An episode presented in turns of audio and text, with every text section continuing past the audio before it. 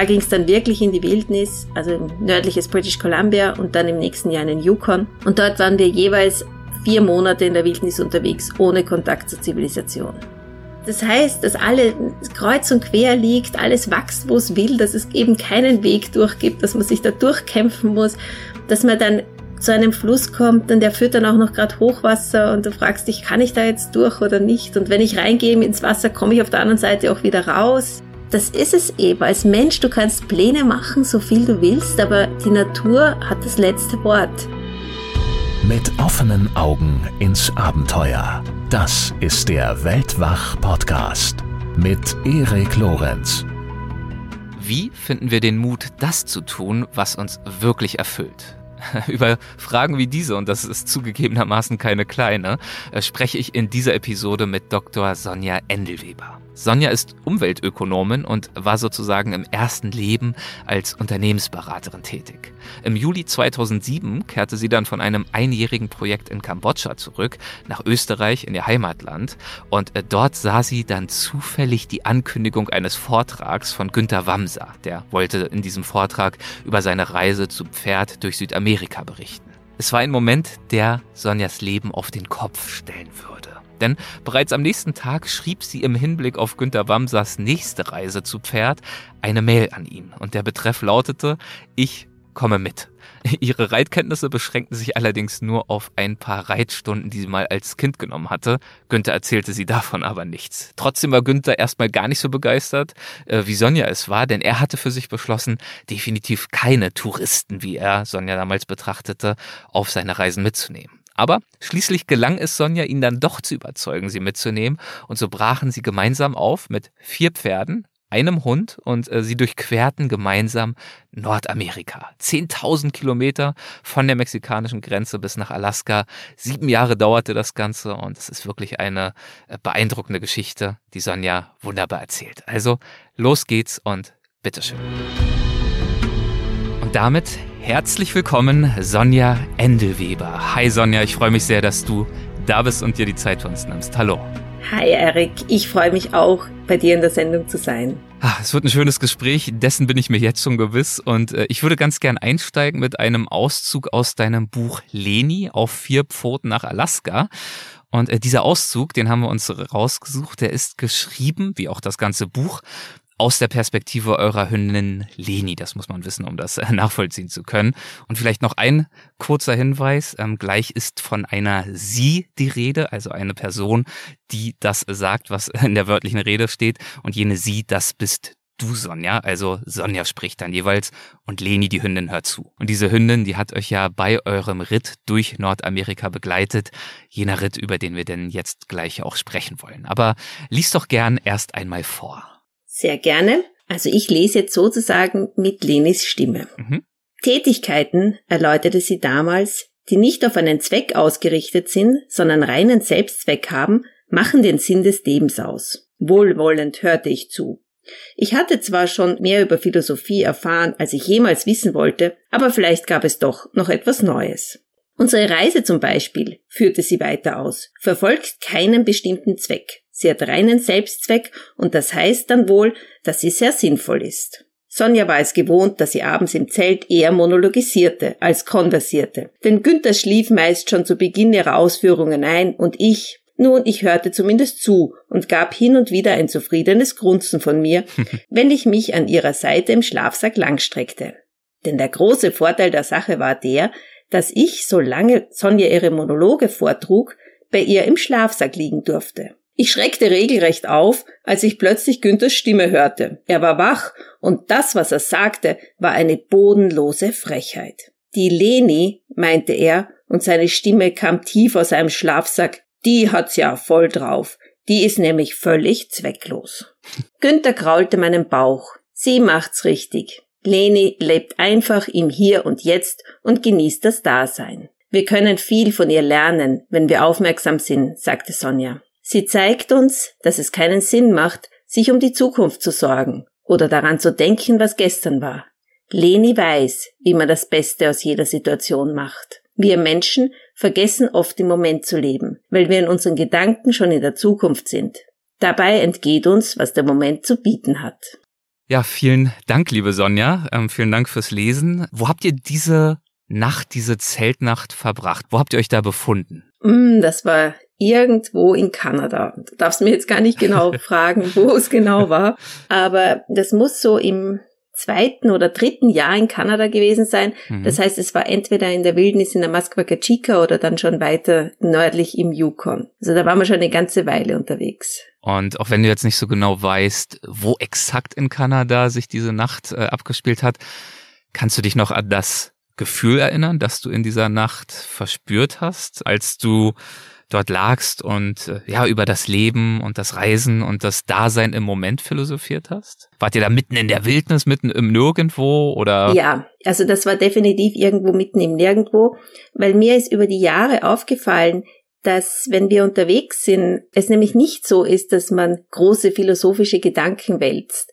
Wenn wir lange Zeit draußen sind, dann beschränkt sich das Denken sehr bald wirklich auf das Hier und Jetzt. Aha. Was ja was Schönes ist, ja. Man denkt einfach nicht, oh, was machen wir morgen und, oder was muss ich morgen alles tun oder was war gestern, sondern bist komplett im Hier und Jetzt. Aber was mir mit der Zeit dann abgegangen ist, war eben mich schon ein bisschen mit den Fragen, den großen Fragen des Lebens auch zu beschäftigen. Und so habe ich dann begonnen, mir so kleine philosophische Büchlein mitzunehmen mhm. und in denen abends zu lesen und ja, so wie es die Leni geschrieben hat, das war dann meistens so, dass ich da drin gelesen habe und dann irgendwas ganz Spannendes entdeckt habe, so wie hier diese Aussage über den, über den Unterschied von Sinn und Zweck. Ja. Und dann musste ich das dem Günther vorlesen und der hat normalerweise nur mal mit so einem halbschlafenden Schnarchen reagiert. Ist dann irgendwann weggenickt im Zelt, ja. genau. Und Leni hat aber weiter gelauscht. Genau.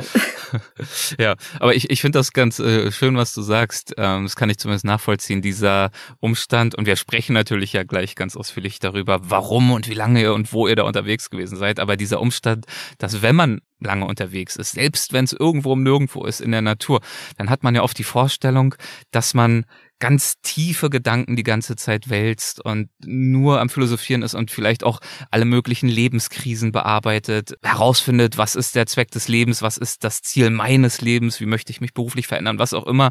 Oder auch, dass wir die Menschen, mit denen wir unterwegs sind, im tiefen Gespräch äh, von früh bis spät ganz anders kennenlernen. Meine Erfahrung war so ähnlich bisher wie deine. Ähm, wenn ich äh, solche längeren und auch intensiven Naturerfahrungen gemacht habe, auch mit guten Freunden, oft sind die Gespräche gar nicht so tief und die Gedanken auch nicht, weil sich sehr viel auf die Kleinigkeiten konzentriert. Wo finde ich Wasser? Wo ist der nächste Lagerplatz?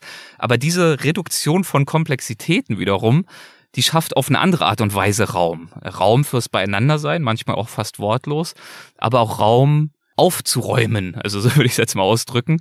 Und auch wenn die Gedanken vielleicht gar nicht immer so konkret sind, kommt man doch mit einer anderen Klarheit wieder zurück. Das war jetzt vielleicht schon etwas ausführlich und verklausuliert formuliert, aber vielleicht ist das auch so in etwa das, was du meinst. Ja, ja, genau so, so empfinde ich es auch. Die Gedanken sind mit kleinen Dingen beschäftigt.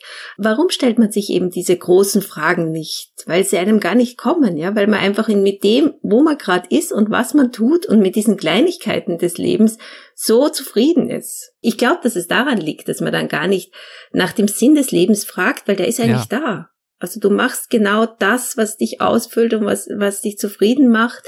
Und bei uns ist das halt ganz stark, wenn wir die, die Pferde und die Charlie, also wenn wir unsere Tiere gut versorgen können und einen guten Platz für die Nacht gefunden haben und viel mehr brauchen wir da draußen nicht. Mhm. Wir suchen dann gar nicht mehr nach diesem großen Sinn des Lebens oder nach dem, wo will ich eigentlich noch hin und was will ich noch tun. Nein, ich bin ganz zufrieden, einfach nur da zu sein. Das ist doch eigentlich schon ähm, ein wunderschönes Ergebnis einer solchen Reise. Also dass genau dieses, die Zufriedenheit des Lebens im Moment, es ist ja das, wonach wir eigentlich alle streben. Also selbst beim Meditieren ist das ja eine der Zielsetzungen, die man sich normalerweise vornimmt, nicht wahr? Abzulassen von den, genau. von der Reue über die Vergangenheit oder den Sorgen, was die Zukunft anbetrifft, sondern im Moment genügsam und zufrieden zu existieren. Genau. Dabei hilft natürlich so ein langes Unterwegssein ganz offensichtlich. Das, das schilderst du ja gerade. Ist das etwas, das du bei diesen Reisen ähm, von euch ganz bewusst versucht hast herbeizuführen oder ist das irgendwann einfach entstanden? Ich denke, das passiert ganz von allein. Also ich glaube, jeder, der länger als fünf Tage draußen in der Natur unterwegs ist, ohne Ablenkungen, erfährt dasselbe. Also die ersten Tage nimmt man noch die die Probleme aus seiner Welt mit oder die Gedanken, die Verpflichtungen, die Beziehungen und so spätestens nach Tag drei, vier, fünf fällt das alles von einem ab und man, man kann überhaupt, also es kommen ja dann keine neuen Inputs dazu, ja. Mhm. Und irgendwann äh, hast du das alles schon so oft durchgedacht, dass du es dann auch gut sein lassen kannst. Im Grunde ist es ein bisschen so wie in der Meditation, ja, wo es mir aber übrigens auch überhaupt nicht gelingt. Also mich zu Hause hinzusetzen, zu meditieren und zu versuchen, die Gedanken wegzublasen. Also das finde ich selbst auch sehr schwer. Aber eben bei drei, vier, fünf Tagen draußen in der Natur sein, passiert das von ganz allein. Hm. Ja, das ist ja das Tolle daran, dort draußen unterwegs zu sein und diesen Zustand zu erreichen, der sich dann natürlich, wenn man so lange unterwegs ist wie ihr, über Wochen und Monate fortsetzen kann. Nicht, dass es da nicht auch dann mal Sorgen und Mühe und auch Niedergeschlagenheit gibt. Das ist natürlich auch Teil einer solchen Reise. Aber es gibt eben auch diesen anderen Teil. Genau, und ich glaube auch, dieses Sorgen und Mühen, die du gerade angesprochen hast, ich glaube, dass man die auch genau wieder braucht, ja. um wieder in den anderen Zustand zu kommen. Ja, weil wenn du die ganze Zeit nur in so einem glücklichen Flow dahin, dahin schwebst, und dann kommt irgendwann Langeweile auf und dann würde man den Zustand vielleicht auch nicht mehr halten können. Aber weil es ja dazwischen immer wieder genug Herausforderungen gibt und wenn man die meistert, dann, ja, dann ist man einfach wieder glücklich und zufrieden mit dem, was man gerade tut dieses Glücklichsein und Zufriedensein und tendenziell gedanklich doch ein bisschen aufgeräumt und entspannt im Hier und Jetzt zu existieren, gelingt dir das dann auch jeweils, wenn du wieder daheim bist? Also wenn du, ich weiß nicht, auf Lesereise bist oder doch auch mal äh, im Trubel der Großstadt unterwegs bist? Oder verschwindet das am Ende einer solchen Reise oder mit dem Ende einer solchen Reise ähnlich schnell, wie es auch eingetreten ist zu Beginn? Bei den ersten Reisen war es halt so, dass ich zurückgekommen bin und mir gedacht habe, das müssen alle Menschen erleben und ich muss jetzt allen sagen, sie müssen auch so leben wie wir. Hm. Oder sie müssen irgendwie versuchen, diese, diese Ruhe und Gelassenheit im Leben zu finden. Dann habe ich sehr schnell gemerkt, also das funktioniert nicht. Ich meine, kein Mensch mag, dass man ihm sagt, was er zu tun hat oder wo er sein Glück findet. So funktioniert's nicht, auch nicht für mich, weil ich mich ja dann selbst nur wieder unter Druck setze und anfange, unsere Welt zu kritisieren. Und ich habe so über die Jahre gemerkt, dass es für mich eigentlich am besten funktioniert, wenn ich diesen Sprung von einer Welt in die andere, der es ja schon ist, also es ist schon immer ein sehr krasser Sprung, wenn ich den bewusst mache und mir aber auch bewusst mache, was die Vorzüge und die schönen Seiten in jeder Welt sind. Also eben wenn ich in der Natur unterwegs bin, dann habe ich die Ruhe und dann habe ich das einfache Leben, die Nähe zu den Tieren. Wenn ich in der Zivilisation bin, dann habe ich meine Familie, meine Freunde, ich habe Kultur, ich habe gutes Essen, ich habe äh, sehr viele Dinge, die es halt draußen nicht gibt. Und ich habe über die Jahre gelernt, die zu sehen und alles andere nach Möglichkeit einfach zu ignorieren. Also die Geschwindigkeit, die Lautstärke, die Hektik. Das einfach zu nehmen, wie es ist. Es gelingt mir auch nicht, ihr das immer ganz auszublenden. Aber es fällt mir vielleicht öfter mal auf und dann bleibe ich mitten im Trubel der Kärntner Straße in Wien einfach mal stehen und sage, du musst langsamer gehen. Ja, was machst du? Und, und kann das dann doch wieder ein bisschen reduzieren und mich da ein bisschen drauf besinnen. Das heißt also auch in Wien zum Beispiel kann man schon sagen, dass dir diese Erfahrungen fernab der Zivilisation durchaus auch helfen. Nicht immer, aber doch auch helfen, ähm, mit diesem Trubel, dem Stress, der Hektik, dem Lärm und so weiter gut umzugehen. Auf jeden Fall. Ich kann auch zum Beispiel beim Zahnarzt sitzen und mich in Gedanken in den letzten Wald katapultieren und mit, ja. in Gedanken mit den Pferden unterwegs sein und diese ganzen Erinnerungen, die man dann sammelt, ja, weil das ist es ja auch, warum man auf Reisen geht, die kann man schon, glaube ich, mitnehmen und immer wieder rausholen, wenn man sie braucht. Ja, dann äh, würde ich vorschlagen, dass wir uns jetzt mal nicht direkt in den Wald katapultieren, sondern ein Stück zurück auf der Zeitachse wir haben es schon verraten und ich habe es auch schon in der Einleitung verraten, dass du ja äh, nicht allein jeweils unterwegs bist, auch nicht mit äh, nur mit Leni der Hündin und den Pferden, sondern insbesondere auch mit Günther. Den hast du vor etlichen Jahren jetzt mittlerweile kennengelernt, bist auf ihn aufmerksam ja. geworden. 16 Jahre sind's. 16 Jahre, wow. Mhm. Ja, bist durch einen seiner Vorträge auf ihn aufmerksam geworden mhm. und hast ihn ja dann, meine ich, bei einem solchen Vortrag auch persönlich kennengelernt, oder? Ja, also in Wahrheit war ich nicht einmal beim Vortrag. Ach so, okay. Aber gut, dann erzähl gleich mal, wie ihr euch dann persönlich getroffen habt, aber vielleicht erst einmal zu seinen Vorträgen. Vielleicht magst du noch mal zusammenfassen, auf die bist du ja durchaus aufmerksam geworden. Genau. Und ähm, damit die Frage also, worüber hat er damals in seinen Vorträgen gesprochen? Was hat dich da so angesprochen? Ja, was mich angesprochen hat, war tatsächlich einfach nur ein Plakat, das in, ja. in Wien gehängt ist. Ich weiß noch, das war so ein grauer Novembertag. Ich bin in der Mittagspause aus dem Büro ein bisschen herumspaziert und habe da dieses Plakat gesehen. Und da stand drauf, Argentinien nach Mexiko elf Jahre unterwegs mit Pferden. Gut, da würde ich auch schon mal kurz stehen bleiben. Genau. Und da habe ich mir gedacht, mein Gott, so soll man leben, ja. Der Mann macht's richtig. Ja. Und das hat mich dann nicht mehr losgelassen und ich bin zurück ins Büro, habe ihn gegoogelt, also der Mann ist Günter Wamser. Ich habe ihn gegoogelt, habe dann herausgefunden, dass er also tatsächlich mit seinen Pferden elf Jahre unterwegs war, von Argentinien bis Mexiko geritten ist. Die letzten vier Jahre der Reise war er mit der Barbara unterwegs, aber die beiden hatten sich getrennt und er wollte sehr bald die Reise fortsetzen und weiterreiten nach Alaska. Und wie ich das so gelesen habe, habe ich nicht wirklich lange nachgedacht und habe ihm eine E-Mail geschrieben mit Betreff Ich komme mit.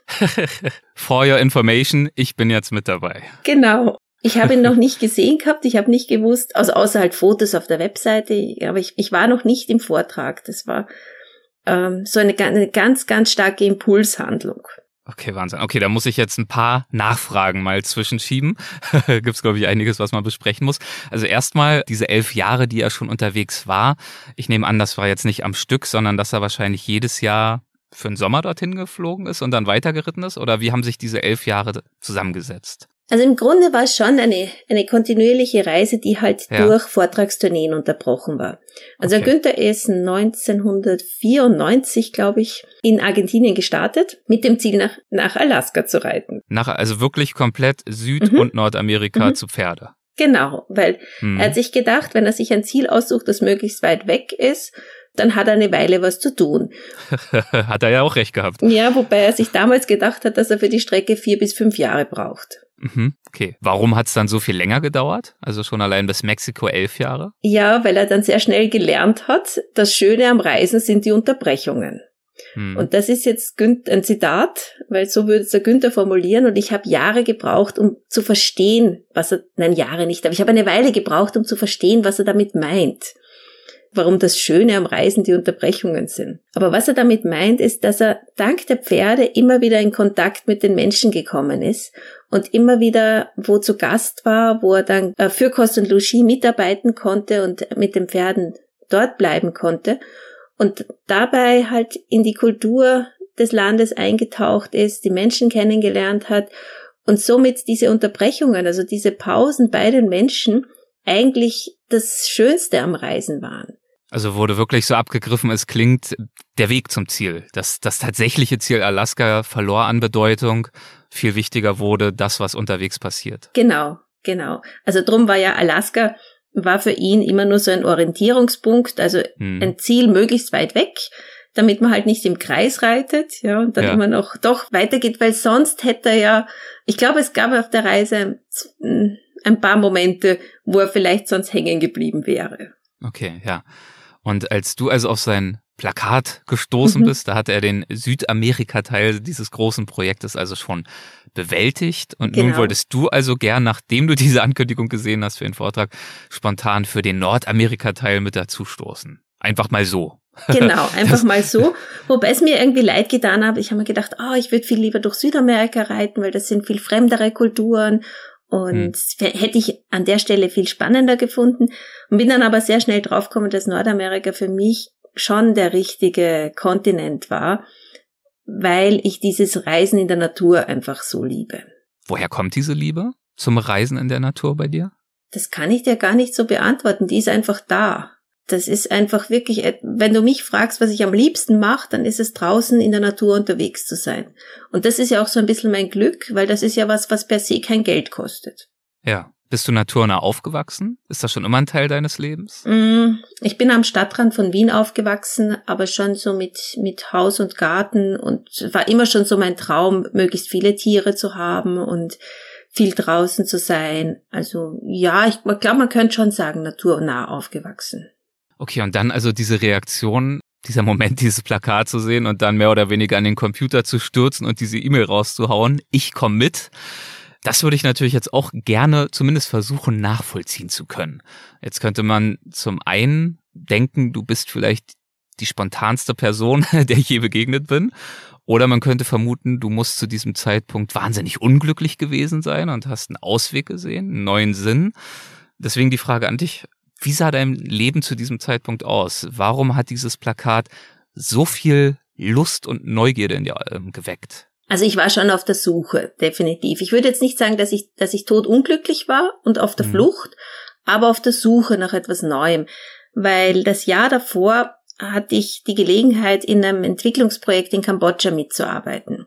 Ich war davor bei der Unternehmensberatung und habe also sechs Jahre in der Unternehmensberatung Banken und Versicherungen beraten und mhm. hatte dann auch über diese Beratung die Möglichkeit, nach Kambodscha zu gehen und dort eben in einem Sozialprojekt mitzuarbeiten. Und ja, wie das so ist, wenn man so bei Entwicklungsprojekten mitarbeitet, da geht man hin mit dem Gedanken, man möchte die Welt verbessern, man möchte irgendwie was Gutes tun, man möchte was verändern und kommt dann drauf, dass das, was man am allermeisten verändert, man selbst ist.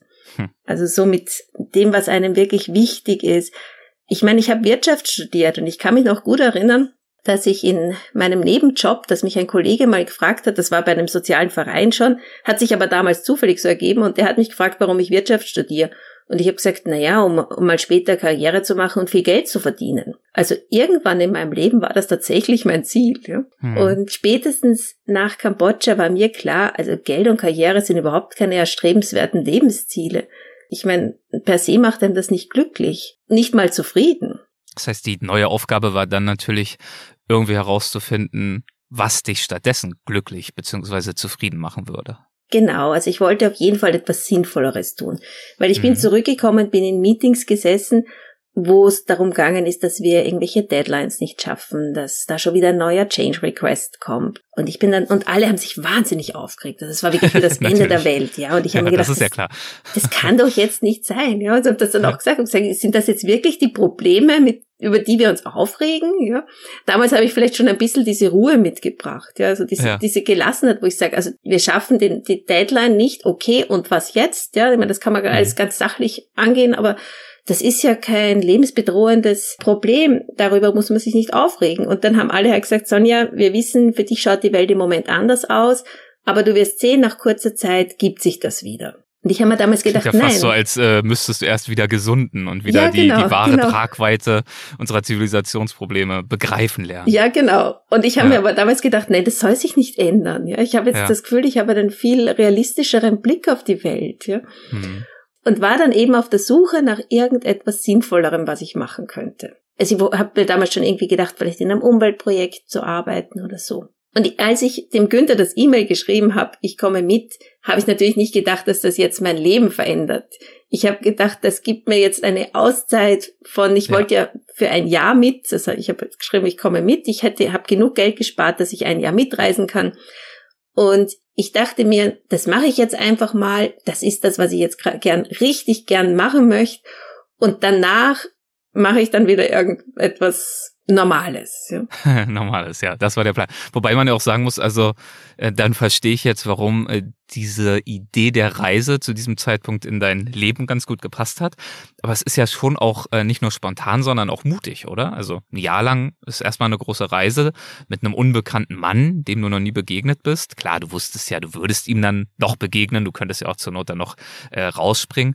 Ähm, und dann das auch alles noch zu Pferde. Du hattest ja, soweit ich weiß, auch wenig bis äh, keine Reiterfahrung. Also wenn du jetzt unbedingt eine große Reise machen wolltest damals, war das jetzt zumindest nicht die offensichtlichste Option, die sich dir geboten hat. Ja, das schaut so aus, ja. Es ist mit dem Mut, ist es so, ja, oder mit der, mit der Angst ist es so. Der Mut ist kurzfristig da und wird dann relativ schnell von der Angst eingeholt bei so großen Sachen. Ne? Mhm. Und man muss handeln, bevor die Angst kommt. Also das, das ist gut, okay. also man muss, das nehme ich mir mit. Ja. Man muss handeln, solange man noch diesen Impuls spürt, ja, diesen ha. Wunsch und sich denkt, oh toll, das ist es, das möchte ich machen, ja, und dann gleich den ersten Schritt setzen, weil danach fängt man natürlich irgendwann an, drüber nachzudenken und schlimmer wird's noch, wenn du mit anderen Menschen drüber sprichst. Ja. Und das habe ich also nicht gemacht. Da, wobei das nicht bewusst war. Ich, ich kann das nur analysieren, wenn ich jetzt zurückblicke. Ich habe damals mit keinem Menschen drüber gesprochen, nicht mit Familie und nicht mit Freunden. Ich hatte nicht das Bedürfnis. Ich habe für mich die Entscheidung getroffen gehabt und ich wollte es mir wahrscheinlich von niemandem ausreden lassen. Wie hat Günther dann reagiert? Naja, der hat zurückgeschrieben, er nimmt keine Touristen mit. Okay, ja, äh, klingt etwas abrupt und schroff, aber ehrlicherweise auch nachvollziehbar. Ja, und dann kam noch so ein, ein kleiner Absatz, warum halt nicht, ja, also wegen Verantwortung und so weiter und weil er ja nie weiß, was auf ihn zukommt. Und dann im letzten Absatz stand dann aber so, naja, aber wir könnten ja vielleicht mal telefonieren. Aha, also eine kleine Tür war doch offen. Genau. Und ich habe ihm dann noch ein sozusagen ein richtiges Bewerbungsschreiben geschickt, ja, also warum ich jetzt die richtige Partnerin bin, um auf der Reise mitzukommen. Und da habe ich halt geschrieben, also ich habe, ich bin bereit, den Job zu kündigen, ich habe genug Geld gespart, das war beides, also es hat beides so gestimmt. Und dann habe ich noch geschrieben, und ich kann reiten. Und ich war schon davon überzeugt, dass ich das kann. Ich habe das als Kind auch mal gelernt. Also ich habe als Kind Mhm, so mit okay. von acht bis zehn Jahren habe ich Reitstunden genommen. Und dann war ich halt 20 Jahre nicht mehr am Pferd gesessen.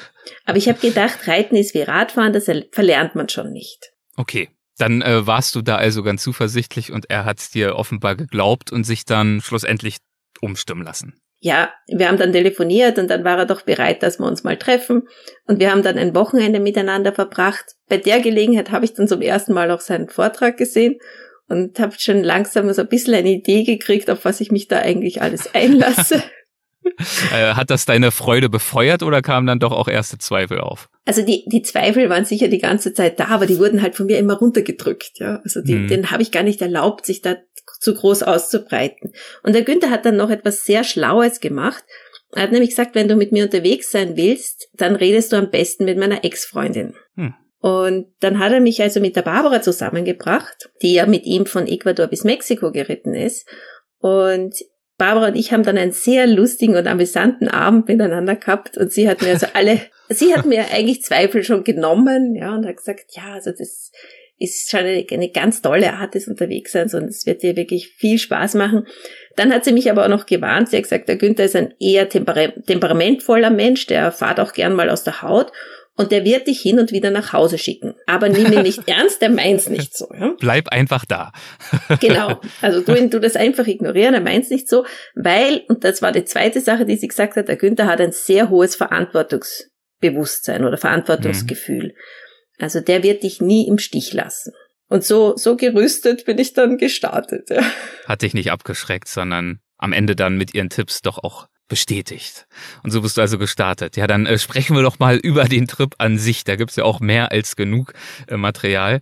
Hast du dich da noch großartig vorbereitet oder ähm, seid ihr dann irgendwann einfach aufgebrochen? Also die Vorbereitung war dann im Endeffekt gar keine schlechte, weil Günther und ich haben sein Buch, sein erstes Buch zusammen fertig gemacht. Mhm. und uns dabei einfach sehr gut kennengelernt. Also wir haben für die Reise selbst gar nichts vorbereitet, aber wir haben einander gut kennengelernt, weil er Okay. hat damals sein Buch in der Rohversion fertig gehabt und hat zu mir gesagt, sobald es ganz fertig ist, können wir auf Reisen gehen. Und da kam dann die Unternehmensberaterin in mir, so die Projektplanerin, und ich habe gesagt, okay, wenn du willst, steige ich mit ein und ich stelle sicher, dass es im Juni gedruckt ist. Mhm. Und das haben wir dann, da haben wir dann eben, ich glaube, so drei, vier Monate zusammen dran gearbeitet und waren dann also wirklich schon ein eingespieltes Team zu dem Zeitpunkt, wo wir aufgebrochen sind. Super, das ist natürlich eine sehr gute Grundlage. Und dann, ja, seid ihr also aufgebrochen. Äh, Wenn du an diesen Anfang zurückdenkst, der Anfang eures Ritts, deines Ritts, wie hast du die ersten Tage in Erinnerung? Die, der Anfang war schrecklich. Der Anfang war einfach okay. schrecklich. Ja. Weil da haben mich dann die Zweifel, die ich bisher klein gehalten habe, die haben mich dann alle in voller Wucht eingeholt. Hm. Also wir sind nach Colorado geflogen und haben unsere Pferde aus dem Gefängnis geholt. Bitte was? okay, das ist jetzt auch wiederum erklärungsbedürftig. Genau, das ist eine eigene Geschichte, aber ich halte sie kurz. Also unsere Pferde sind Mustangs und das heißt, die Ja. sind als Wildpferde auf der Prärie aufgewachsen in einer Herde. Und weil es einfach zu viele Mustangs gibt, zu wenig natürliche Feinde und sie sich zu sehr ausbreiten würden und dann nicht genug Futter finden würden, werden jedes Jahr Wildpferde eingefangen. Und die kommen dann in so Auffanglager. Und einige Pferde werden auch zugeritten von Strafgefangenen. Das ist also so ein Resozialisierungsprojekt, wo beide Seiten, also die Strafgefangenen kriegen eine Ausbildung im Pferdetraining, lernen viel mit und von den Pferden und die Pferde werden ausgebildet und haben damit eine bessere Chance auf eine interessante Zukunft, so Mhm. wie wir es ihnen ja dann bieten konnten. Also wir haben am Anfang unsere vier Pferde im Gefängnis abgeholt und dort wurden sie uns auch noch vorgeführt, also die Strafgefangenen sind dann auch noch mit denen in der, in der Arena herumgeritten und ich habe gedacht, boah, die Pferde können ja mehr als ich noch kann und so. Also es war schon eigentlich, ist das war sehr beruhigend zu sehen, wie, wie toll die Pferde ausgebildet sind. Aber es war dann einfach doch etwas ganz anderes, in, draußen in der Wildnis herumzureiten oder in, einfach in den Wäldern Colorados als das, was ich als Kind gelernt habe, weil ich habe nur englische Dressur in der Halle gelernt. Hm, okay. Und dann waren unsere Pferde natürlich auch noch sehr jung, also die waren jetzt gerade zugeritten, aber die kannten ja noch nichts, was es in, in unserer zivilisierten Welt gibt. Also die haben sich einfach vor allem noch erschreckt. Und es war kein Tag, wo nicht der Rasti, das Rasti war dann mein Reitpferd, aus Panik durchgegangen ist ich unkontrolliert im Sattel mit ihm irgendwo durch den Wald gerast bin. Also es gab wirklich keinen Tag, wo ich nicht in Tränen aufgelöst war, geheult habe und gesagt habe, ich kann das nicht. Ja, das ist dann der, das ist dann der Realitätscheck, das große Aufwachen zu Beginn genau. der tatsächlichen Tat. Wie ist Günther damit umgegangen? Ich meine, er, für ihn war es bestimmt auch eine Herausforderung, mit äh, diesen neuen Pferden dann umzugehen. Also für Aber ihn war es gleichzeitig. Was, ja, und dann mit mir und mit dem neuen ja, Hund. Ja, gleichzeitig also, auch zu sehen, wie schwer es dir gefallen ist. Naja, er hatte ja ein komplett neues Team. Also er hat vier neue Pferde, er hat mich und ja. er hat und die Leni war auch noch neu. Und wir alle mussten erst zusammenwachsen. Also der, für den Günther war es auch schwer, weil seine zwei argentinischen Pferde, die durften nicht in die USA einreisen. Deshalb hat er überhaupt neue Pferde kaufen müssen. Ähm, die haben die Gesundheitsanforderungen nicht erfüllt. Die Papiere haben einfach nicht gestimmt. Ja. Das heißt, die musste er zurücklassen. Und heute weiß ich, wie schwer das ist, wenn du ein, ein super eingespieltes Team hast, wo jeder Handgriff sitzt, wo jeder seine Rolle kennt. Und dann startest du völlig neu mit einem neuen Team, wo keiner weiß, was er tut. Also das war für ihn auch eine große Herausforderung. Und was er aber versucht hat, ist, mich nicht zu überreden. Äh, was aber da so weit war, dass er mich auch nicht bestärkt hat. Also er mhm. hat, seine Angst war es, mich zu überreden. Und das hat halt eher dazu geführt, dass er sich sehr zurückgehalten hat, mit mir Tipps geben oder mir zureden oder so. Und, und ich war dann wirklich sehr bald an dem Punkt, wo ich sagte, boah, ich kann das nicht. Also ich, und ich halte ihn nur auf und ich muss ihn allein gehen lassen. Und dazu kam dann, dass alle anderen dort, also wir waren da zu Gast bei einer, einer deutschen Pilotin, die ausgewandert ist, um Pilotin zu werden, deshalb in den USA lebt, auch Pferde hat. Und ja, alle ihre Freundinnen, alles erfahrene Reiterinnen, ja, seit Kind auf im Sattel. Und alle haben mir zugeschaut und haben gesagt, also ich an deiner Stelle würde das nicht machen. Ich würde mich das nicht trauen. Oder sogar, ich würde mich das nicht trauen und an deiner Stelle schon gar nicht. Ja, und dann die eigenen Zweifel und dann genau. die ausbleibende äh, Bestärkung durch Günther, dann ist es natürlich schwer, da die eigene Zuversicht zu wahren. Genau. Und heute weiß ich aber, dass oft diese Menschen, die dir von etwas abraten, drum auch diese letzte Aussage, ja, ich würde es mir schon nicht trauen und dann an deiner Stelle mhm. schon gar nicht. Also man kriegt ja dann die ganzen Ängste der anderen Leute auch noch auf sich projiziert. Und so geht's ja. halt jedem, der mit einem neuen, vielleicht verrückten Projekt starten will. Sobald du anfängst, mit anderen Menschen drüber zu reden, wenn sie dir alle sagen, ach, ja, aber das geht aber nicht oder ich an deiner Stelle würde das nicht tun, weil wir dann gern unsere eigenen Ängste auf den anderen noch projizieren. Ja, das ist nachvollziehbar. Da muss man sich ein Stück von frei machen, aber ist natürlich in so einer Situation dann nicht leicht. Aber offenbar ähm, hast du ja nicht aufgegeben. Zum einen kam mir halt äh, meine Vergangenheit dazu gute. Ich habe im Change Management gearbeitet. Also ich habe gewusst, dass jede Veränderung zuerst mal durch eine Krise geht. Hm. Und haben wir halt dann gedacht, okay, jetzt bin ich ganz unten. Also ganz unten in diesem Valley of Despair, ja, also im Tal der Verzweiflung. Jetzt äh, kann es eigentlich nur mehr bergauf gehen. Also das war schon irgendwo diese Hoffnung. Und vor allem gab es dann einen Ausritt. Also das war dann eigentlich so, dass ich dann schon gesagt habe, ich, ich komme nicht mit, ich, ähm, ich lasse den Günther ziehen, ich will ihn nicht aufhalten. Und dann hat er gesagt, okay, dann reitet er am nächsten Montag los. Und dann habe ich, hab ich gemerkt, wie diese ganzen Freundinnen dort alle gesagt haben, ja, sie begleiten den Günther am ersten Tag, ähm, nur bis zu einem Bed and Breakfast, wo dann nochmal alle übernachten, dann wird nochmal gegrillt und dann reitet er weiter. Und dann habe ich mir gedacht, ah, das könnte ich ja eigentlich auch noch mitmachen. Also nur diesen einen Tag und danach lasse ich ihn halt ziehen. Also es war dann schon die Idee, dass ich noch ein bisschen länger in Amerika bleib, aber ich würde nicht mit ihm reiten. Und an diesem ersten Tag sind wir dann losgeritten und dann habe ich gemerkt, dass die anderen alle auch nicht so gut mit ihren Pferden zurechtkamen. Also da kam es immer wieder mal vor, dass ein Pferd an mir vorbeigaloppiert ist und der Reiter drauf ganz panisch ho ho ho gerufen hat oder die Reiterin und dann habe ich mir gedacht, hm, Vielleicht ist es normal, dass das mal passiert. Ja? Vielleicht kann man gar nicht immer Kontrolle haben. Und im Gegensatz dazu sind der Rasti und ich an dem Tag eigentlich super gut miteinander auskommen. Also das war ein ganz entspannter Ritt.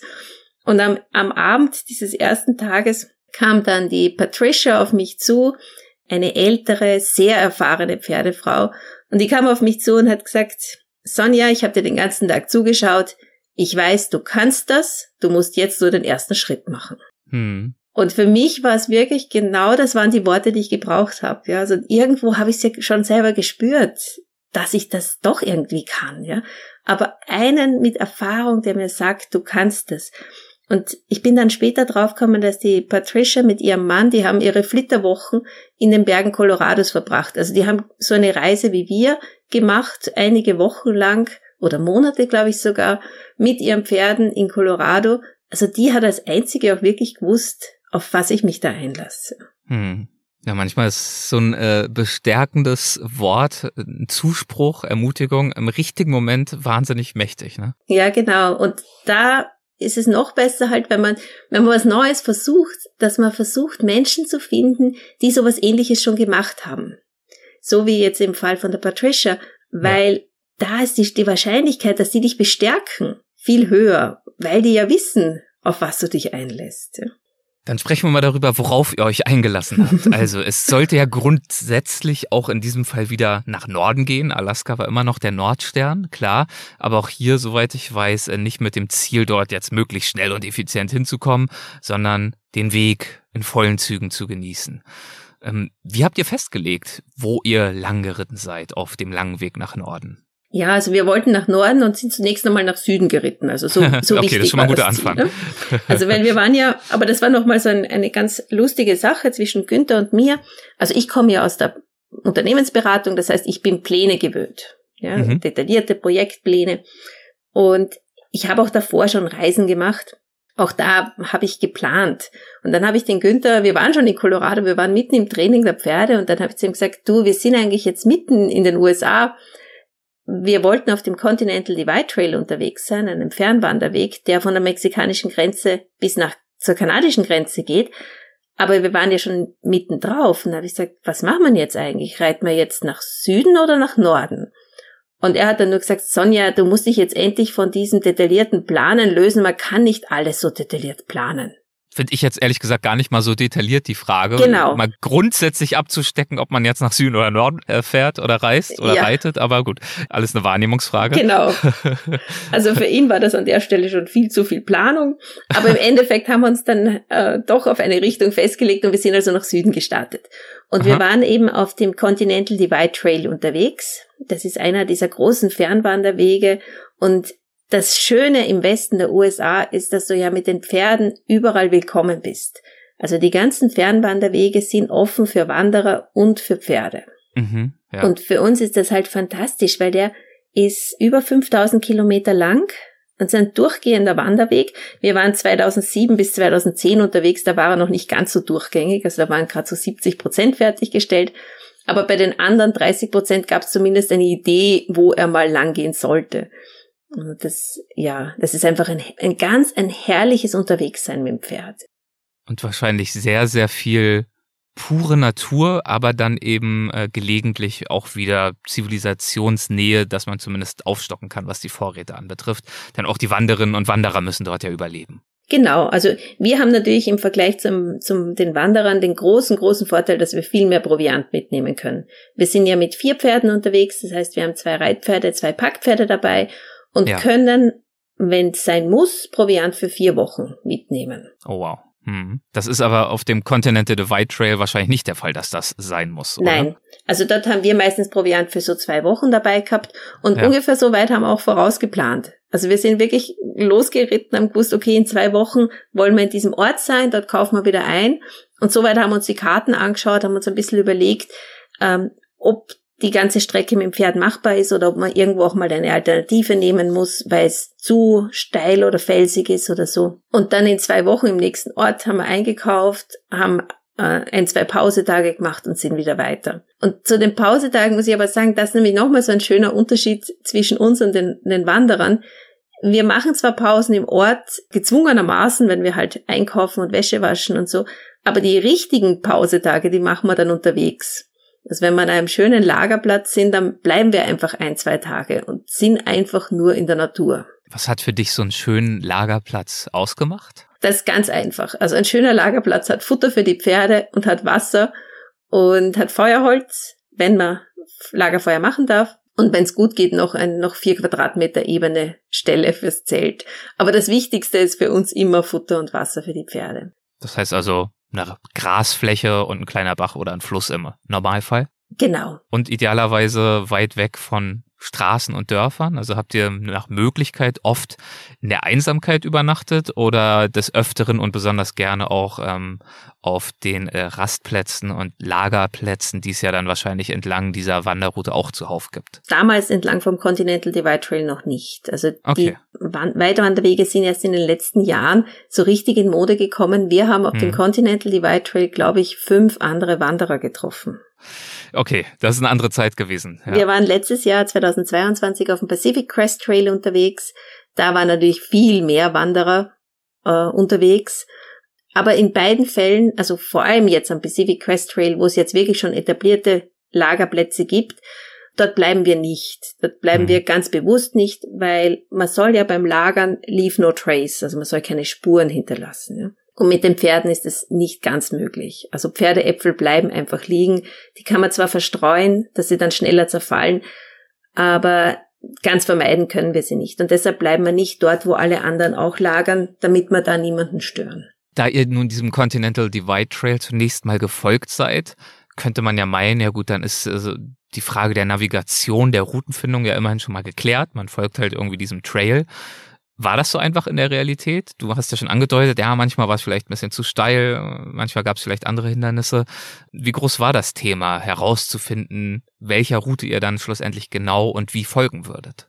Das war am Continental Divide Trail schon noch ein bisschen eine Herausforderung. Das wird sich in den letzten zehn Jahren auch geändert haben. Es wird schon viel einfacher sein. Der, der Weg war damals zum Beispiel noch nicht markiert oder nur sehr wenig markiert.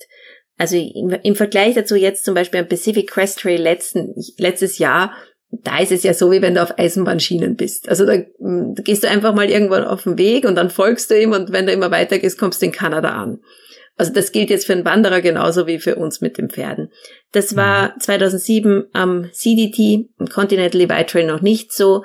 Da haben wir eben sehr oft noch äh, Stücke überbrücken müssen, wo der Weg, den es auf der Karte gab, endet und dann erst wieder 100 Kilometer später der Weg wieder weitergeht. Also da haben wir richtige Stücke dazwischen uns eigene Wege suchen müssen. Aber nachdem es die ja gibt, ja, also zumindest Forststraßen oder so, war das jetzt keine allzu große Herausforderung. Also die Navigation ist dann weiter im Norden in Kanada und so, also schon nochmal, schon noch mal ein ganzes Stück schwieriger geworden. Ja, also Norden Kanada, man merkt schon, ihr wart weit unterwegs und ja auch lange unterwegs. Mhm. Mal eine Zwischenfrage, wie lange hat es für euch gedauert, euer Ziel zu erreichen? Der Süden, äh, Südamerika elf Jahre, haben wir genau. uns gemerkt. Und dann von der mexikanischen Grenze bis nach Alaska waren es dann nochmal sieben Jahre. Mhm. Also der Günther war insgesamt war er 20 Jahre unterwegs mit dieser Pause, die es eben gegeben hat äh, zwischen Mexiko und den USA. Und du also die letzten sieben Jahre dann weitgehend mit dabei. Genau. Und so war das eben überhaupt nicht geplant. Ne? Ich habe ja am Anfang gesagt, ich habe gedacht, ja. ich nehme jetzt mal so eine Auszeit von einem Jahr und da reite ich einfach mal mit. Und der Günther hat sich dann irgendwann noch darauf eingelassen und hat gesagt, okay, ein Jahr lang darfst du mitkommen, aber dann gehst du ja. wieder nach Hause. Und dann, dann wollte er mich natürlich dazwischen immer wieder mal nach Hause schicken, immer dann, wenn es Diskussionen über irgendwas, so banale Dinge, wie stellen wir das Zelt hier oder dahin, ja, so.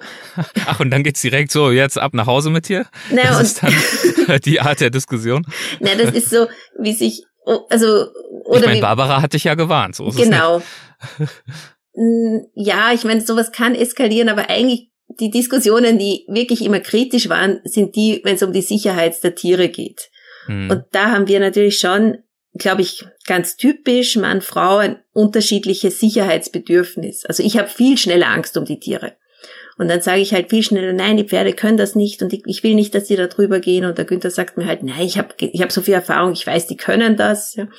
Und da kann es dann sein, dass man, dass man uns dann dass wir uns da wirklich in die Haare kriegen, auch heute noch. Also das ist, sind ist immer, wenn es um die Sicherheit geht, mhm. ähm, das ist wahrscheinlich so wie bei, bei Eltern mit ihren Kindern, ja. Da ist, hat jeder seine, seine Meinung und Ja, und da kann es ja schon sein, dass wir uns auch mal streiten und dann, hat er, dann sagt er halt, ja, also wenn das, wenn, wenn wir uns da nicht einigen können, dann musst du ihm nach Hause gehen.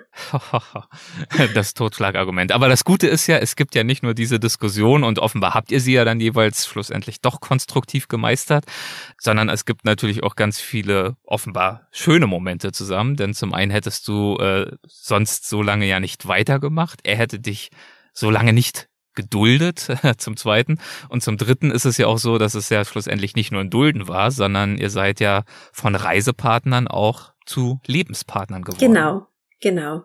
Also ich glaube, wenn man so eine Reise zusammen macht, dann, dann kann man sich nur lieben oder hassen. Ja, also ich, das bringt einem so, wenn man so intensiv zusammen unterwegs ist und sich so gut kennenlernt, dann ich, also ich glaube, das geht gar nicht anders, als dass man einander dann auch lieben lernt, ja, wenn man so viel miteinander teilt und so viele Gemeinsamkeiten hat.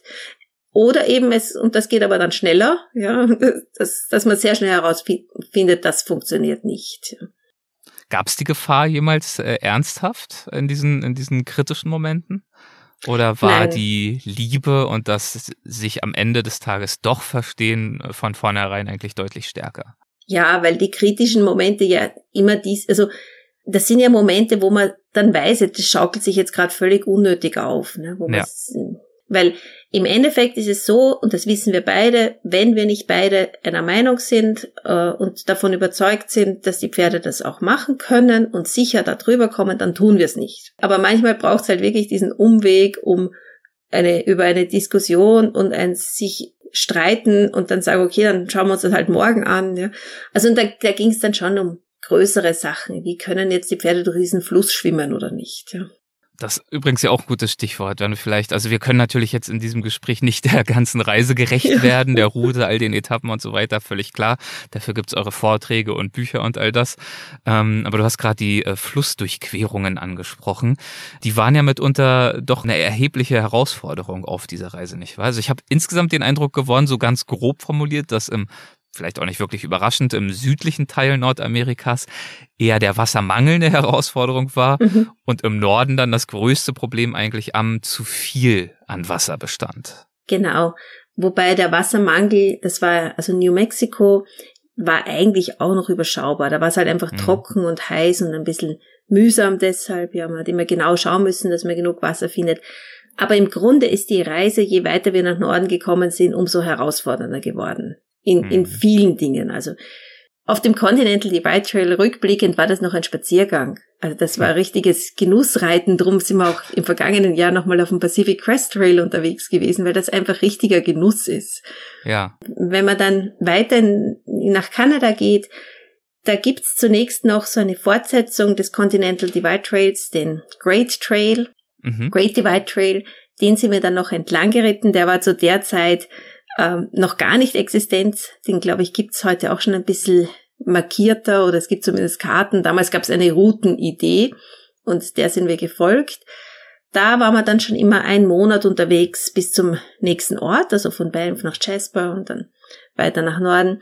Und im nächsten Jahr dann, da ging es dann wirklich in die Wildnis, also nördliches British Columbia und dann im nächsten Jahr in den Yukon. Und dort waren wir jeweils vier Monate in der Wildnis unterwegs, ohne Kontakt zur Zivilisation. Und weil du jetzt zu den, von den Flüssen gesprochen hast, also die waren ab da, wo wir so weit weg waren, ein wirkliches Problem, weil es ja keine Brücken mehr gibt. Hm. Am Continental Divide Trail wird man auch, kann mich jetzt gar nicht so erinnern, aber da wird es vielleicht auch mal irgendwo einen Fluss gegeben haben, wo es dann irgend, ah ja, da gab es so eine Brücke, genau, North Saskatchewan River, also es, es gibt dann Brücken über die Flüsse, die sind aber nicht unbedingt immer pferdetauglich. Also das war dort eine Hängebrücke hm. mit äh, so einem Gitterboden, wo die Pferde durchschauen können.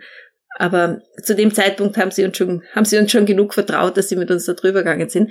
Aber weiter im Norden gibt es eben nicht mehr. Und da waren wir ja auch nicht mehr auf Wanderwegen unterwegs, sondern nur mehr auf Jagdpfaden. Also wir haben uns dann bei den Jägern vor Ort schlau gemacht, wo man da durchkommt welche Routen, welche Pfade es gibt. Und teilweise waren wir auch wirklich nur mehr auf Wildwechsel unterwegs. Also haben uns dann bis zu, also ein paar hundert Kilometer einfach durch die, durch die Wildnis durchgeschlagen. Das ist dann wirklich die echte Wildniserfahrung. Das, ja, das ist ja. es. Und was dann interessant ist, man entwickelt dann so eine Hassliebe zur Wildnis. Weil mhm. was heißt denn echte Wildnis? Ja, das heißt Klingt erstmal romantisch, genau. wenn man das Wort jetzt so hört. Und in Wahrheit ist es Chaos. Also das heißt, dass alle kreuz und quer liegt, alles wächst, wo es will, dass es eben keinen Weg durchgibt, dass man sich da durchkämpfen muss, dass man dann zu einem Fluss kommt und der führt dann auch noch gerade Hochwasser und du fragst dich, kann ich da jetzt durch oder nicht? Und wenn ich reingehe ins Wasser, komme ich auf der anderen Seite auch wieder raus. Ja? Und dann scheint nicht die ganze Zeit die Sonne, sondern es regnet an so einer Stelle vielleicht auch noch. Also das sind dann schon so Momente, wo du denkst, boah, ich wünsche mir einfach so einen Stadtpark. Ein Stadtpark, ein weiches und trockenes Bett genau. und nicht diese immerwährende Aufeinanderreihung von oder Aneinanderreihung von Herausforderungen. Denn mal ein, zwei Tage damit zurechtzukommen, das ist natürlich gut schaffbar, aber Tage und Wochen, mhm. da braucht man schon echtes, naja, Steh- und Durchhaltevermögen. Ja, ich meine, man macht natürlich dann diese Pausen. Also wenn es dann einfach zu viel wird, dann, dann bleiben wir irgendwo einfach mal ein, zwei Tage. Und das Gute ist ja, wenn du mit Pferden unterwegs bist, die Pferde geben dir immer die Ausrede dazu. Ja. Also ist dann, mein, oft sind nämlich diese anstrengenden Tage ja in erster Linie für uns anstrengend, ja, weil wir Bäume aus dem Weg räumen müssen oder so. Und die Pferde eh nur gelangweilt hinter uns warten, bis endlich der, der Weg vor ihnen wieder frei ist.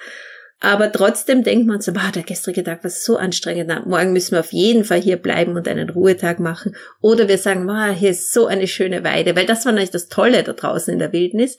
Also Futter- und Wassermangel gab's nicht. Hm. Also das ist eben schon nördliches Kanada, es ist schon deutlich kühler, deutlich feuchter. Also wir haben immer gute Lagerplätze gefunden. Du hast gerade äh, das Hochwasser angesprochen, das mhm. es dann gelegentlich auch mal gab. Ich erinnere mich an eine eurer Flussdurchquerungen aus, aus einem deiner Bücher, den ihr eben nicht überqueren oder durchqueren konntet, weil das Wasser einfach zu hoch und zu wild war. Also auch daran merkt man ja, so eine Entscheidung zu treffen. Geht das? Können wir das schaffen? Können die Tiere das schaffen, ohne dass das Risiko zu groß wird?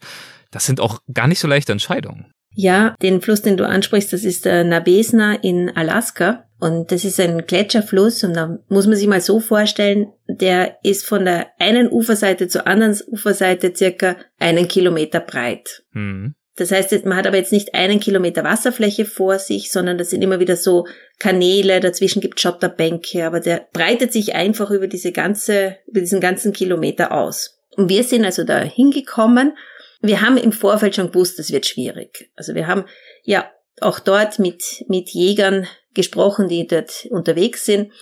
Und zum Beispiel mit, mit dem Cole Ellis und der hat uns damals gesagt, ja, also im Frühjahr ist es schon sehr schwierig, diesen Fluss zu durchqueren mit Pferd. Er hat es im letzten Jahr versucht und er ist dabei fast ertrunken. Hm. Aber typisch Alaska hat er noch gesagt, aber wer weiß, vielleicht ist es ja in diesem Jahr möglich. Und das, was interessant ist am Menschenschlag, ja, also da oben triffst du dann nicht mehr die Menschen, die ihre Ängste auf dich projizieren, sondern da triffst du fast nur mehr Menschen, die sagen, na ja, geh halt hin und probier's, ja. Und ja. so nach, bisschen nach dem Motto, entweder du überlebst das oder eben halt nicht, ja. und, aber es wird dir nicht, niemand mehr sagen, ah, das ist zu gefährlich oder mach das nicht, ja, weil mhm. sonst hätten die auch das Leben da oben nicht gewählt. Ja. Naja, jedenfalls sind wir dann da hingekommen. Es hat auch noch wirklich zehn Tage lang geregnet.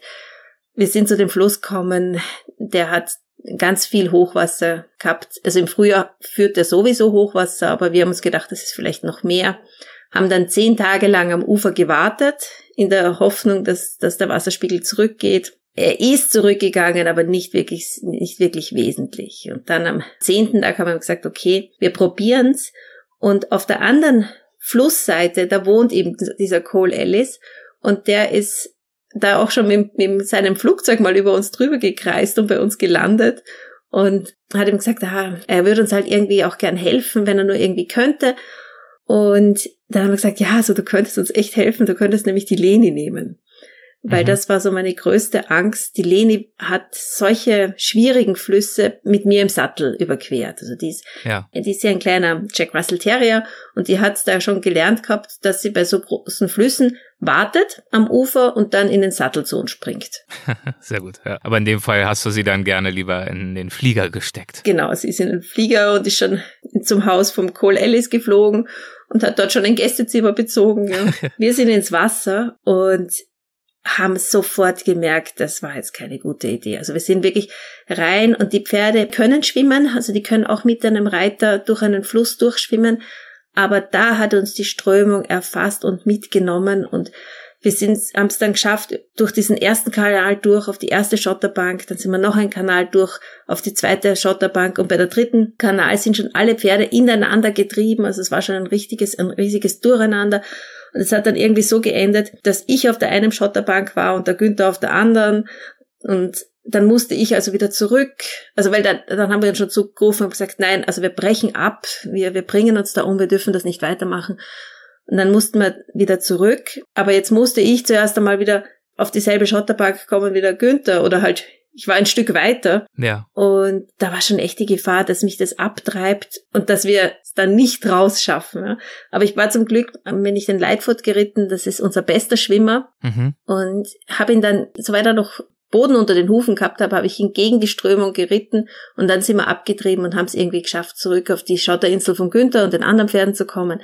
Und dann sind wir alle zusammen raus und sind am Ufer gesessen und haben gesagt, nein, also das dürfen wir nicht nochmal probieren. Das ist einfach zu gefährlich. Und für den Günther war das richtig hart, weil das war das erste Mal auf der ganzen Reise, und das war im letzten Jahr, im Jahr 20, dass er umdrehen musste. Hm. Das Umkehren hat in dem Fall auch geheißen, wir mussten die ganze Strecke zurückreiten. Also wir sind zurückgeritten drei Wochen bis zur kanadischen Grenze, Boah, haben eine komplett okay. neue Route planen müssen das ist ordentlich, ja. Also was eine ganz andere Strecke durch Alaska reiten müssen, um diesen einen Fluss dann in der Denali Range dann auf einer Brücke zu überqueren. Hm. Und ich weiß, dass wir die ersten paar Tage, die wir zurückgeritten sind, kaum ein Wort geredet haben, weil wir beide so enttäuscht waren, ja, so, so frustriert, dass wir jetzt wirklich umkehren mussten und das nicht geschafft haben. Und dann aber irgendwann haben wir eingesehen und gesagt, nein, das ist, das, das ist es eben. Als Mensch, du kannst Pläne machen, so viel du willst, aber die Natur hat das letzte Wort. Und das muss man auch akzeptieren.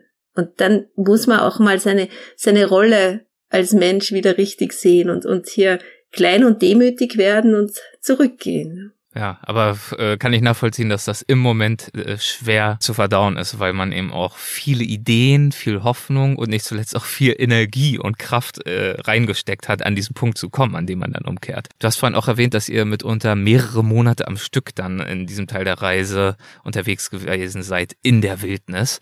Ich meine mich aber auch zu erinnern, dass du vorhin meintest, äh, Proviant konntet ihr im Normalfall für vier Wochen mit euch mitführen. Genau. Wie habt ihr euch da unterwegs versorgt? Wie geht sich das aus, gell?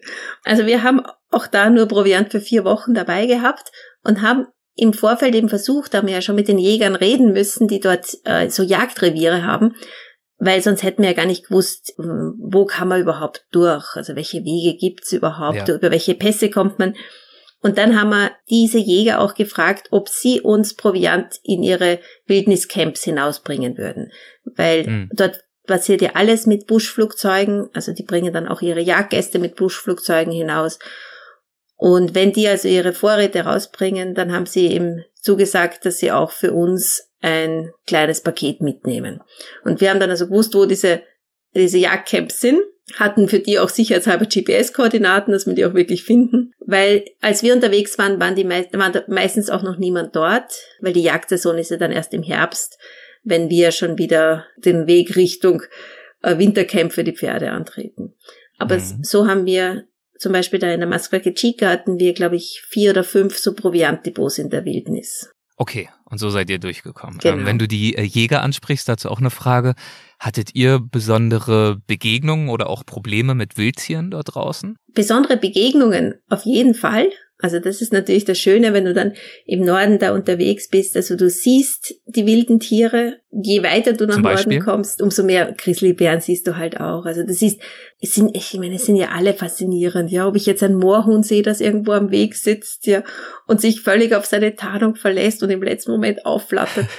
Aber natürlich sind es die großen Tiere, die uns besonders beeindrucken. Also wenn so ein Elch durchs Lager spaziert oder ein großer Wapiti-Hirsch oder dann natürlich ein, ein Schwarz- oder ein Grizzlybär. Und gerade in der Masquaca Chica war es so, dass wir eigentlich fast jeden Tag Grizzlybären gesehen haben. Hm. Und das ist dann auch nichts mehr, wo man sich da besonders fürchtet oder so. Die, die leben einfach dort. Also uns ist dann bewusst, die Tiere sind hier zu Hause, wir sind Gast.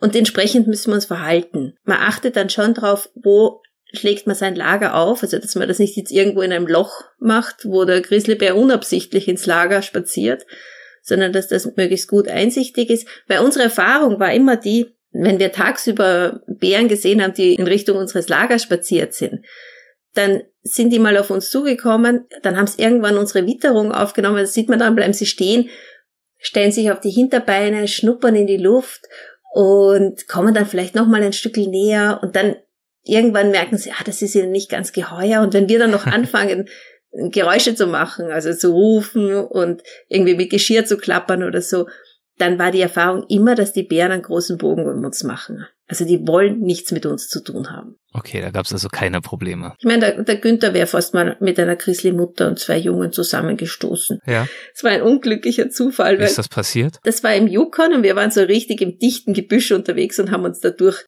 durchgekämpft. Ja, das war so ein Nadeljungwald, äh, wo du jetzt nichts freisägen musst, aber du musst dich so richtig zwischen den, zwischen den Zweigen da durchkämpfen. Und wir wollten schon unbedingt lagern. Und dann hat der Günther gesagt, pass auf, wart du mal hier, ich schau mal da weiter vor, ich glaube, da vorne ist eine Wiese, ich gehe das mal erkunden. Und dann ist er losmarschiert und ich bin also mit den Pferden da mitten in diesem Jungwald gestanden, ohne Aussicht. Und plötzlich höre ich ihn schreien, ein Bär, ein Bär, Mama Mia, ein Bär. Mama Mia, ja. und, und dann kommt er halt, im nächsten Moment kommt der Günther durch die Büsche und steht dann ganz atemlos vor mir und sagt, da war ein Bär, da war ein Bär. Und ich habe dann nur gesagt, und du bist davon gelaufen, das ist aber keine gute Idee, ja?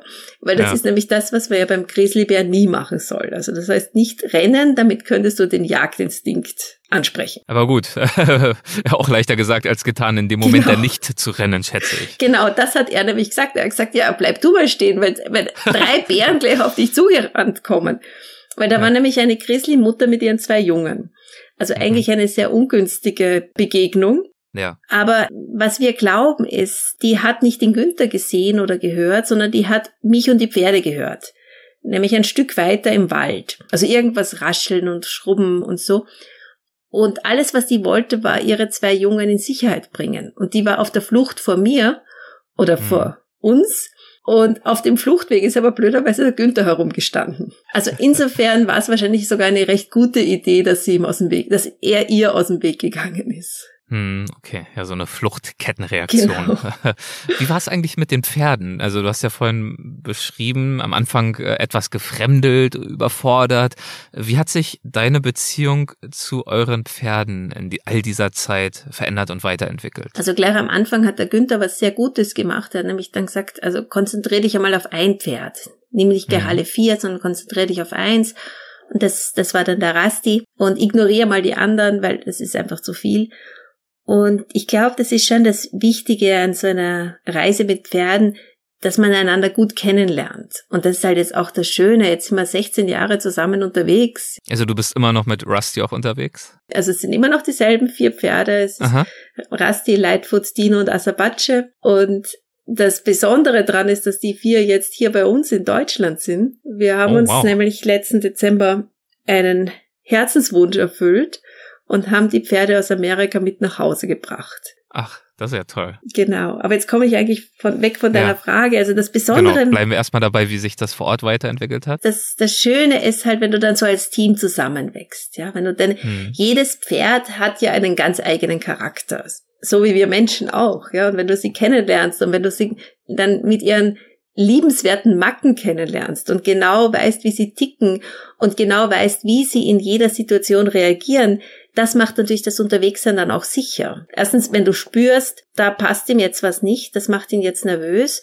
Aber auch wenn du weißt, okay, wenn er sich jetzt erschreckt, dann macht er einen kleinen Satz und das ist nicht weiter tragisch. Also das, diese, dieser starke Fluchtinstinkt, den sie am Anfang noch hatten, das war vielleicht für die ehemals Wildpferde noch mehr ausgeprägt. Das hat sich dann mit der Zeit schon gelegt oder gebessert für uns. Sie erschrecken immer noch, aber sie rennen jetzt einfach nicht mehr meilenweit. Und hm. jetzt ist es auch so, dass wir sie nachts oft alle vier freilassen konnten. Also wenn wir gewusst haben, gerade so im letzten Jahr, wo wir da am PCT und Arizona Trail unterwegs waren, wenn man einen Lagerplatz... PCT ist Pacific Crest Trail, dieser andere große Trail. Genau. Ja, okay. Und wenn wir einen guten Lagerplatz gehabt haben, ja, wo wir gewusst haben, also wo es Wasser gibt und eine, eine gut überschaubare Wiese, dann haben wir sie einfach alle vier freilassen, weil wir gewusst haben, sie bleiben da. Und wissen tun wir das, weil wir unsere Pferde jetzt schon so gut kennen. Es gibt auch so Lagerplätze, wo wir merken, hm, das gefällt ihnen hier nicht. Also da dürfen wir sie nicht gehen lassen. Ja, dann Dann werden sie nämlich, also wir haben sehr viel Erfahrung im Pferdesuchen über die Jahre gesammelt.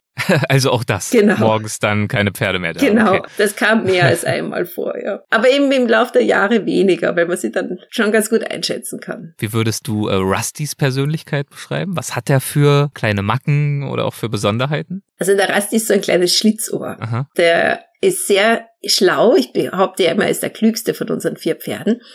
Und man sieht ihm so richtig an, wenn er denkt. Ich glaube dann auch zu wissen, was er gerade denkt. Ja. Also der weiß zum Beispiel ganz genau, wenn wir den, den Elektrozaun aufbauen, also mit dem halten wir sie dann nachts am Zelt, also haben wir einen mobilen Elektrozaun auf mit und wenn wir den aufbauen, dann weiß er genau, also das, das ist jetzt der Platz für die Nacht, da muss er reingehen. Aber manchmal gefällt ihm der auch nicht. Ja. Und dann läuft er absichtlich am Eingang vorbei und das sieht man schon vorher. Das sieht man ihm im Gesichtsausdruck an, ja. Hm. wo er sich sagt, ah, ich bleib heute mal draußen. Er ist der kleinste und schmalste unserer vier Pferde und darf daher meistens am am allermeisten fressen. Und vielleicht auch, weil er so ein bisschen mein Lieblingspferd ist, ist er halt auch der verwöhnteste. Und so kommt es auch tatsächlich oft vor, dass wir drei Pferde einsperren und der Rasti darf auch außen sein und darf tun und lassen, was er will. Der Lieblingssohn sozusagen. genau. Ja. ja, und solche Geschichten könnte ich dir über alle vier erzählen. Also jedes Pferd hat wirklich so seinen Charakter und seine ganz spezifischen Eigenschaften. Könntest du dir heute noch vorstellen, eine längere Reise zu unternehmen ohne Pferde? Vorstellen, beziehungsweise hättest du da noch in irgendeiner Art und Weise Lust drauf? Oder gibt's für dich heutzutage mittlerweile nach all diesen Jahren und Erfahrungen und auch diesem Zusammenwachsen als Team, das du gerade beschrieben hast, gibt's für dich eigentlich nur noch die Option mit Pferd? Also ich glaube schon, dass es für mich die schönste Art und Weise ist, unterwegs zu sein. Wir, die vier Pferde, der Günther, ich und der Hund, also mittlerweile ist es die Charlie, die Leni ist leider nach 14 Jahren dann von uns gegangen, aber seit zwei Jahren ist jetzt die Charlie bei uns, ein kleiner Border Collie, äh, Australian Shepherd Mix. Und diese Gruppe, mit der zu unterwegs zu sein, ist sicher das, was mich am meisten ausfüllt oder was mir am meisten Freude macht. Ich meine, ich kann mir schon auch gut vorstellen, einfach mit alleine mit dem Rucksack unterwegs zu sein. Das hat auch seine Qualitäten und mache ich auch hin und wieder mal für kürzere Reisen. Aber wenn ich die Wahl habe, würde ich immer mit, mit den Pferden, mit Günther und dem Hund unterwegs sein. Warum? Was macht dieses Unterwegssein heute für dich aus? Ich glaube, es ist dieses einfache Leben am Trail. Es ist dieses Unterwegssein mit Freunden und Weggefährten, mit denen man schon so viel geteilt hat. Hm. Es ist die Langsamkeit. Also es gibt keine langsamere Art zu reisen, behaupte ich mal. Ich habe früher große Reisen mit dem Fahrrad gemacht ich war schon mit Rucksack und Zelt unterwegs. Man ist immer schneller als wir mit den Pferden. Und diese Langsamkeit, die ist, die ist aber ein Geschenk. Ja? Also wir sind nicht wegen der Pferde langsam, sondern wir können uns dank der Pferde so viel Zeit lassen. Wir machen alle zwei Stunden, wenn es Gras gibt, eine Fresspause.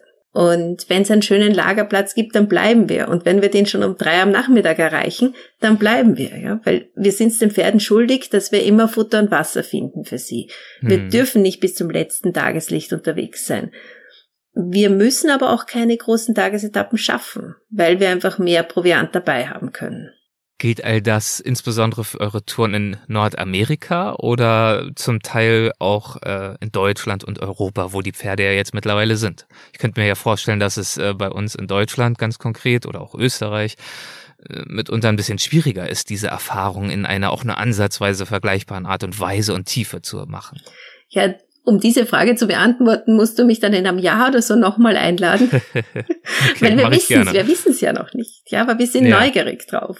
Hm. Es war natürlich schon, der Abschied von Nordamerika war schon ein schwerer, weil wir auch wissen, was wir dort zurücklassen. Ihr wart dort so viel unterwegs. Also ja. ja. nicht nur diese eine große Tour, sieben Jahre, die wir jetzt schwerpunktmäßig besprochen haben, sondern du hast es ja schon erwähnt, es ging ja danach noch weiter. Genau, wir waren eigentlich die letzten 16 Jahre bis auf die Corona-Zwangspause waren wir jedes Jahr mit den Pferden unterwegs. Mhm. Und und wir, also ich, ich hätte auch noch sehr gut weiter in Amerika bleiben können, aber es ist natürlich jetzt langsam so, dass es immer ein bisschen mehr vom selben ist. Also wir, wir mhm. kennen dieses Unterwegssein jetzt schon sehr gut. Und vor allem für den Günther, der ja noch so viele Jahre in Südamerika auch verbracht hat, der hat also wirklich den ganz großen Wunsch danach, jetzt einmal seinen, seinen Heimatkontinent, also Europa kennenzulernen. Und das Reisen mit Pferden hier wird definitiv anders werden.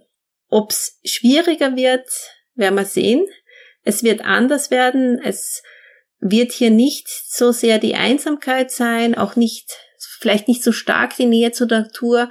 Es gibt hier auch halt mehr Kulturlandschaften, aber so wie ich vorher vom Chaos in der Wildnis geredet habe, haben auch die Kulturlandschaften wirklich auch ihr Gutes. Es wird kulinarisch sicher interessanter werden. Es wird eine kulturelle Vielfalt sein, wenn man durch Europa reitet, die es in Amerika ja so nicht gibt. Also es, es wird ein anderes unterwegs sein werden. Und hm. da sind wir auch neugierig drauf. Ja, das also als Blick in die Zukunft. Zum Abschluss auch nochmal ein, zwei ganz kurze Blicke zurück. Was würdest du sagen in dieser langen Zeit in Nordamerika? Was waren für gewöhnlich deine persönlichen Glücksmomente? Also vielleicht in all den Jahren äh, gab es ganz viele unterschiedliche sicherlich, aber kannst du das generalisieren? In welchen Arten von Situationen und Momenten und Orten du dich am glücklichsten gefühlt hast bei alledem? Ja, es sind eben nicht die Highlights, ja, also nicht die touristischen Highlights wie letztes Jahr sind wir durch den Grand Canyon, ja. Das ist schon schön und toll und faszinierend, gar keine Frage, ja. Aber die Momente, wo man einfach so richtig glücklich und zufrieden ist, das ist, wenn du im Regen aufstehst und es ist Nebel verhangen oder denkst, oh, was für ein Tag und plötzlich reißt der Himmel auf und die Sonne kommt hervor. Und man merkt einfach, ja, es ist, es wird ein toller Tag. Oder wenn du am Ende von einem langen und anstrengenden Tag, wo es keine Wiese und kein Wasser gibt und man ist irgendwie vielleicht durch toten Wald, also abgebrannten Wald gegangen und du bist schon komplett verzweifelt und denkst dir, heute finden wir wirklich keinen Lagerplatz und dann tut sich der Wald auf, die Bäume sind wieder grün und da ist ein riesiges altes Flugfeld, das voller Gras ist. Ja, also es sind so diese, diese Momente, wo der Weg dich überrascht, ja, wo der Weg irgendwo ein Geschenk für dich hat. Ich wollte gerade sagen, wo er dich äh, unverhofft beschenkt. Genau, ja. hm. genau. Und diese Geschenke, die können eben, die, die müssen nicht groß sein. Ja. Also für uns sind immer die schönsten Geschenke ein Lagerplatz mit Futter und Wasser für die Pferde. Was würdest du sagen, wie viel hat die äh, Sonja von heute, die uns all das jetzt erzählt hat, noch äh, gemein mit der Unternehmensberaterin Sonja? Also ich glaube im Grunde schon sehr viel. Wenn du meine Freunde fragen würdest, die ich ja auch schon gefragt habe, die würden sagen, sie hat sich nicht verändert. Also so der, mhm. im Kern bin ich immer noch dieselbe. Was ja nichts äh, Schlimmes oder Schlechtes sein muss, ganz Genau, genau. Also Je nachdem, wie du vorher so warst aus Sicht deiner Freunde, aber ich würde das jetzt erstmal als Kompliment auffassen. Du bist nicht wunderlich geworden. Ja. In der Einsamkeit.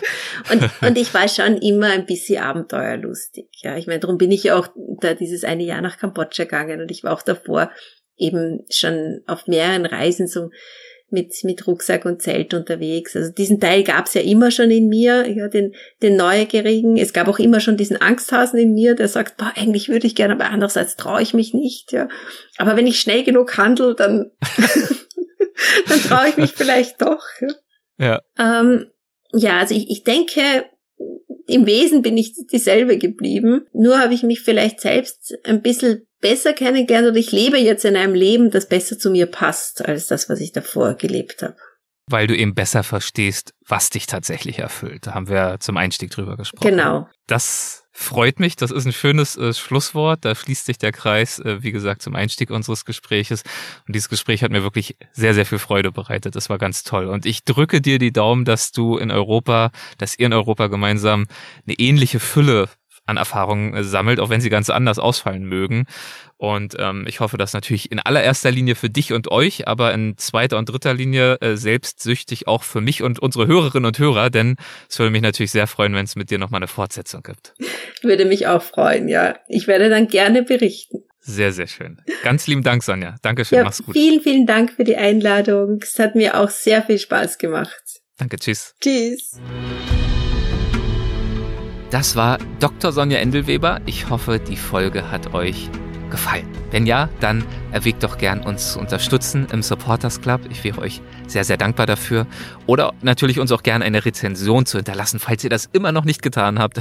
Zum Beispiel bei Apple oder auch bei Spotify. Und natürlich solltet ihr uns auch auf unseren sozialen Kanälen folgen. Instagram, Facebook, LinkedIn und gerne auch, das ist jetzt der letzte Hinweis, der letzte Vorschlag, unserem Tierisch-Podcast folgen. Denn ihr habt es bestimmt schon mitbekommen, wir haben ja mittlerweile mehrere Shows, neben Weltwach auch den Tierisch-Podcast mit Lydia Möcklinghoff und Dr. Frauke Fischer. Ganz tolle Show. Hört da unbedingt mal rein, falls ihr es noch nicht getan habt. Besten Dank fürs Zuhören, macht es gut und bis zum nächsten Mal.